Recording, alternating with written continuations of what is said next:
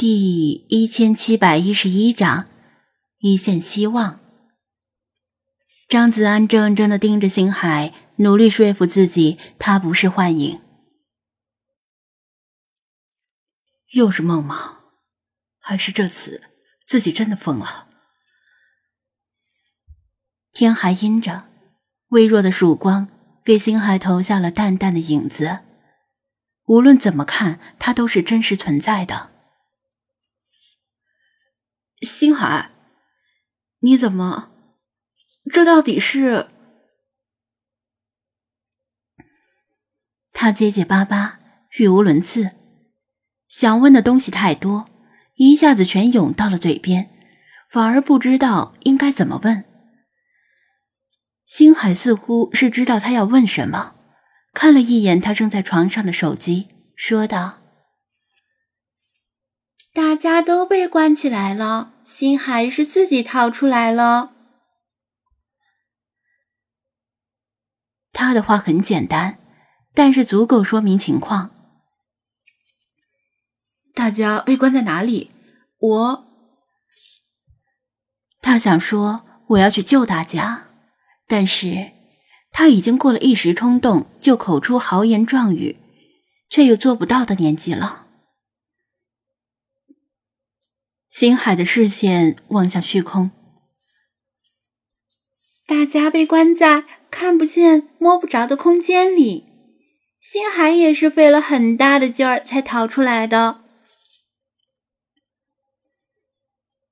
看不见、摸不着的空间，费了很大的劲儿。张子安注意到，星海的毛发有些凌乱。仿佛刚从什么特别狭窄的地方钻出来。好，你能逃出来就好。他喃喃说道：“大家还好吗？”大家也在努力，试着逃出来。星海没有正面回答。那。他心中涌起希望，星海摇头。现在咱们只能耐心等待援军到来。他的心再次沉下去。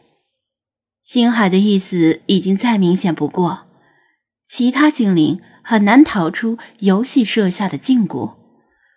他们的力量并不擅长对付这种看不着、摸不着的无形空间。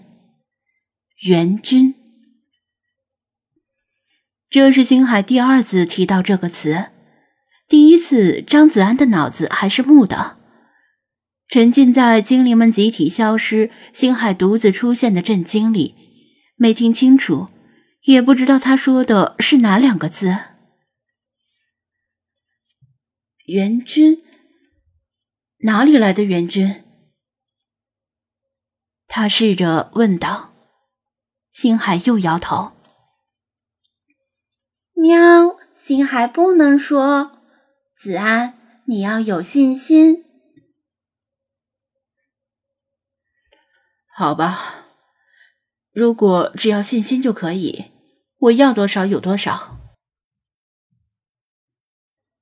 张子安心知肚明。如果连精灵们都做不到的事儿，他更加束手无策。现在只能相信星海了。他必须要振作起来，不仅是为了精灵们，也是为了自己。可能是星海归来令他稍微放宽了心，他至少还有星海。也可能是星海的话给他点燃了希望之火，力量重新回到他的身体里。头脑也更加清明。他拿起手机，重新看了一遍游戏的通知，注意到一些修辞方面的细节。所有已被捕捉的精灵均已被回收，不是所有精灵被回收，而是所有已被捕捉的精灵已被回收了。看似没什么区别，实则大相不同。他知道，至少有三只精灵是出现后没有被捕捉的：一是庄小蝶，二是小白，三是印第安狼灵。如果他没有理解错这句话，这三只精灵依然存在于世间。游戏停止运营，并非不存在了，可能只是取消了用户接口，就像是客户端损坏了，但服务器还在正常运行，但是普通用户无法连接到服务器。这个猜想验证起来很简单。只要确认这三只精灵还在就行，但印第安狼灵在远隔万水千山的美国红木森林公园，而且他失去游戏的辅助，即使他没有消失，他也看不到他，所以只能把他排除。庄小蝶，这只精灵的情况非常特殊，它的存在不依赖于手机。甚至可能不再依赖于游戏，它是寄生在他的大脑某处，以他的梦境为养分。只要他还没死，还会做梦，他就会一直存在。从某种意义而言，他可谓是跳出三界外，不在五行中，就是这么屌。刚才的梦，他记得很清楚。是其他精灵向他告别之后，他才把他拉入梦里。时间有先后之别，所以他很可能依然存在。但是张子安每次在梦里见他，都是他想见他，他才能够见到他，并不是说每天晚上做梦都能够梦到，那非疯了不可。先不说他现在的心态能不能睡着。就算睡着了，也未必能够梦见他。那么，只剩下小白了。正在这时，咚，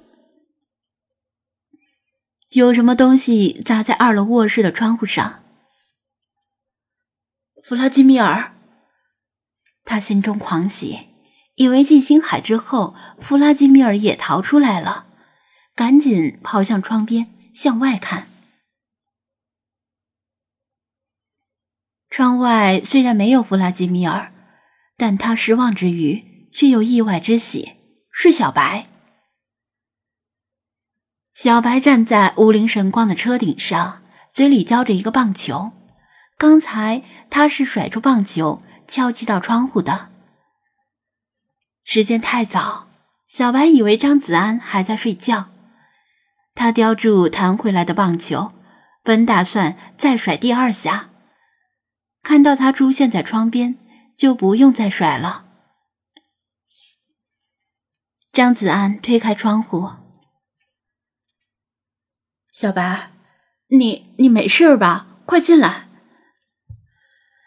小白的毛发湿漉漉的紧贴在身体上，腿和头有几处擦伤。他以为他指的是这些小伤，摇头道：“我没事儿。”说话间，小白已经跳上窗台。我今天来是因为小白知道自己的死对头可能就在屋里，不愿久待，本打算说完就走，但他站在窗台上向室内扫视一眼，意外的没有看到死对头，其他精灵也只剩黑白小猫。他一愣。刚开了个头的话也顿住了，疑惑的看了看张子安，从他的脸上看到了苦闷、彷徨、悲伤和失落，整个人都失去了平时的精气神。怎么回事？他们去哪儿了？他改口问道。张子安重重的叹了一口气，一言难尽。小白是来找他帮忙的，因为昨天的台风给流浪狗造成了很大的损失，好几条狗被倒塌的树砸死，还有更多的狗被风暴卷走不知所踪，受伤的狗不计其数。他们的住处毗邻垃圾填埋场，填埋场里的垃圾被风吹得到处都是，臭气熏天。小白担心会在流浪狗中间引发瘟疫，所以未雨绸缪，跑来向他求助。至于县医外卖，他虽然积极帮忙，但毕竟听不懂他的话，对宠物知识了解甚少。他知道自己和流浪狗群体欠了他不少人情。眼下他似乎遇到了极大的挫折，就算他帮不上忙，于情于理也不能装作没看见。于是，本来打算说完就走的他，从窗台上跳进屋里。发生了什么事儿？张子安把事情的经过简单的说了一遍。小白听的也是倒吸一口凉气。原来是这样，我倒是没有察觉到有什么异样。对于你的损失，我很抱歉，但我好像帮不上什么忙。没关系，你没事就好了。对了，你来是有什么事儿吗？张子安心里多少踏实了一些。小白还在，印第安狼灵和庄小蝶就还在。事情未必没有转机。小白欲言又止，踌躇片刻，说道：“没什么事儿，只是昨天的台风太猛了。我来看看你们是否平安，当然不包括那只蓝猫。”他天还没亮，就趟着尚未完全退去的污水，从郊外跑到这里。当然不可能单纯是因为探望他们，但张子安此时面临着极大的困难，他不愿他在为他和流浪狗的事情而分心，毕竟他们还没有迫在眉睫的危险。谢谢。平时的张子安也许能够察觉他的苦衷，但现在的他实在是自顾不暇。那我先走了，你保重。小白重新跳上窗台。你也是啊。张子安点头作别。小白跳到五菱神光的车顶，又跳进污水里，原路返回郊外。南行的路上，小白机械的趟水而行。难缠的死对头就这么消失了。不用流浪狗费一兵一卒，假以时日，彻底击败流浪猫，光复滨海市也不在话下。奇怪的是，小白明明应该弹冠相庆才对，但是他的心里却同样空落落的。也许，最了解你的人不是你的朋友，而是你的敌人吧。失去了敌人。也失去了知己，拔剑四顾心茫然。张子安望着小白离去的背影，正待关上窗户，又听到有人喊道：“师尊，我们来了。”转头一看，王乾和李坤从另一个方向过来。街道的水位下降，虽然还未完全退去。但不能驾驶冲锋艇了，所以他们是趟水而来。他们是星海所指的援军吗？怎么可能？如果这两个二货是援军，张子安宁愿自戳双目。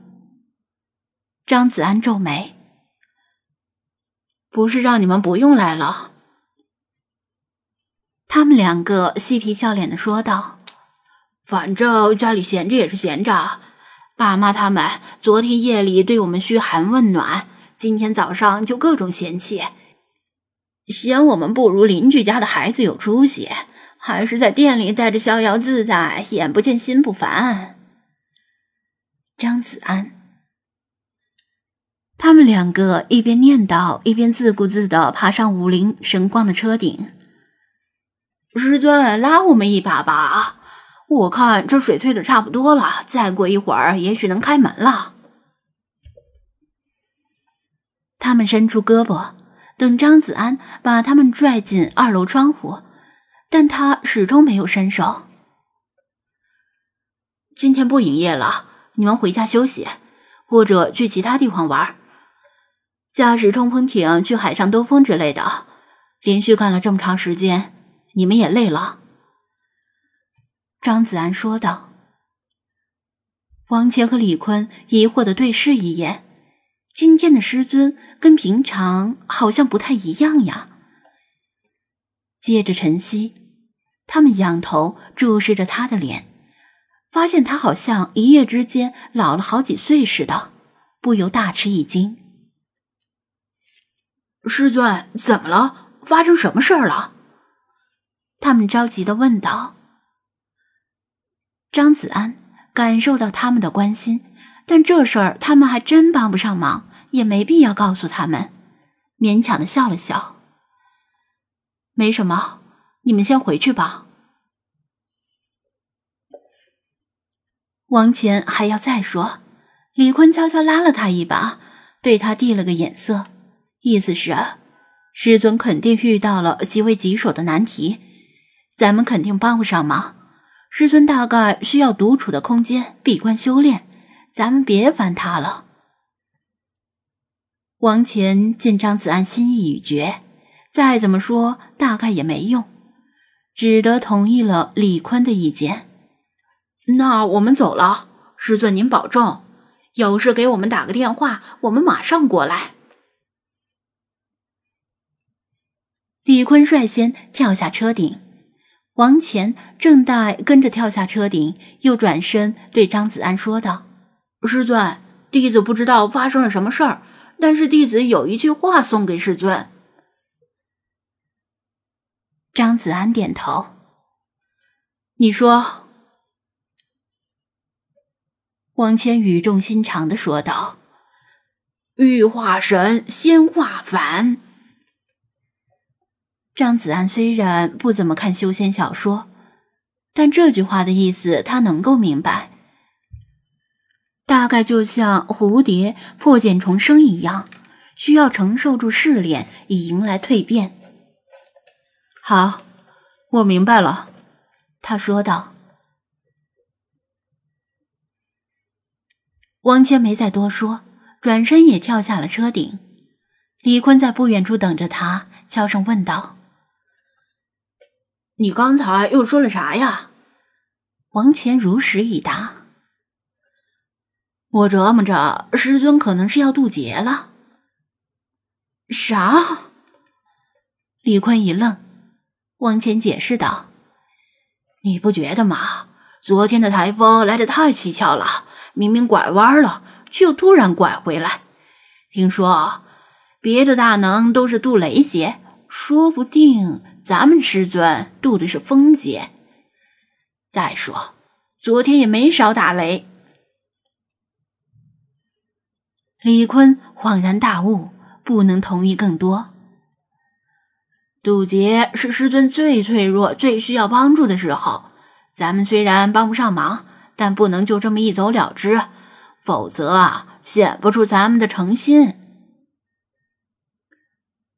王倩说道。李坤看了看周围，指着李氏小吃店：“老两口要开门了。”他们店的地基高，不容易进水。咱们进去帮忙，顺便随时等待师尊的召唤，如何？王乾一挑大拇指，好主意。李氏夫妇的小吃店防水工作做的不如张子安到位，二楼漏雨，一楼又渗水。今天很多事儿要做，所以一大早就起来了。王乾和李坤一前一后，不请自来，跑进小吃店帮忙。打发走他们两个，张子安就离开窗边，回到屋里。他不知道援军是谁，要等多久，以及援军要如何的力挽狂澜。但星海没有透露的意思，他只能等，但又不想干等着度过难熬的时间。于是开始忙碌店里的事儿，吸水、倒水、加冰块之类的。同时，心里把可能的援军人选猜了个遍，但想来想去，也没有觉得哪个更靠谱。又过了一会儿，卷帘门不再往屋里渗水了，可能是外面的水位降低到门口台阶之下了。哗啦，有人拍了拍卷帘门，又是水。张子安打开玻璃门，拉起卷帘门。抱歉，本店今天不营业。嗨，我不是买东西的，我是来帮忙的。一个初中生模样的女孩站在台阶上，笑眯眯的举手打招呼。